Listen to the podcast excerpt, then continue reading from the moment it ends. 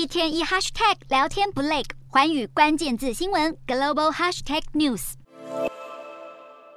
伦敦西敏宫外，一群民众手拿白色标语，上面写着“不是我的国王，废除君主制度”。就在英国女王离世后的这几天，反对君主政体的民间声音逐渐高涨。刚即位的查尔斯三世受人民欢迎程度显然远不及他的母亲，这让长期盼望英国走向共和体制的民众相信现在正是改变发生的关键时刻。各种反对君主制的声音在向王室表达哀悼后，很快恢复批评立场，甚至形容国家宣告新国王是有辱民主，或是查尔斯的登基速度之快就是要闪躲君主世袭的辩论。不过对，对女王的哀悼和赞颂现在铺天盖地，几乎要淹没了本来就不强势的反君主声音。民调机构余观六月调查显示，有超过六成的受访者都希望保留英国王室，真正想看到君主被废除的人依然占少数。分析认为，只要查尔斯三世不犯下大错，英国悠久的王室历史要在近期发生巨变，可能性还是很低。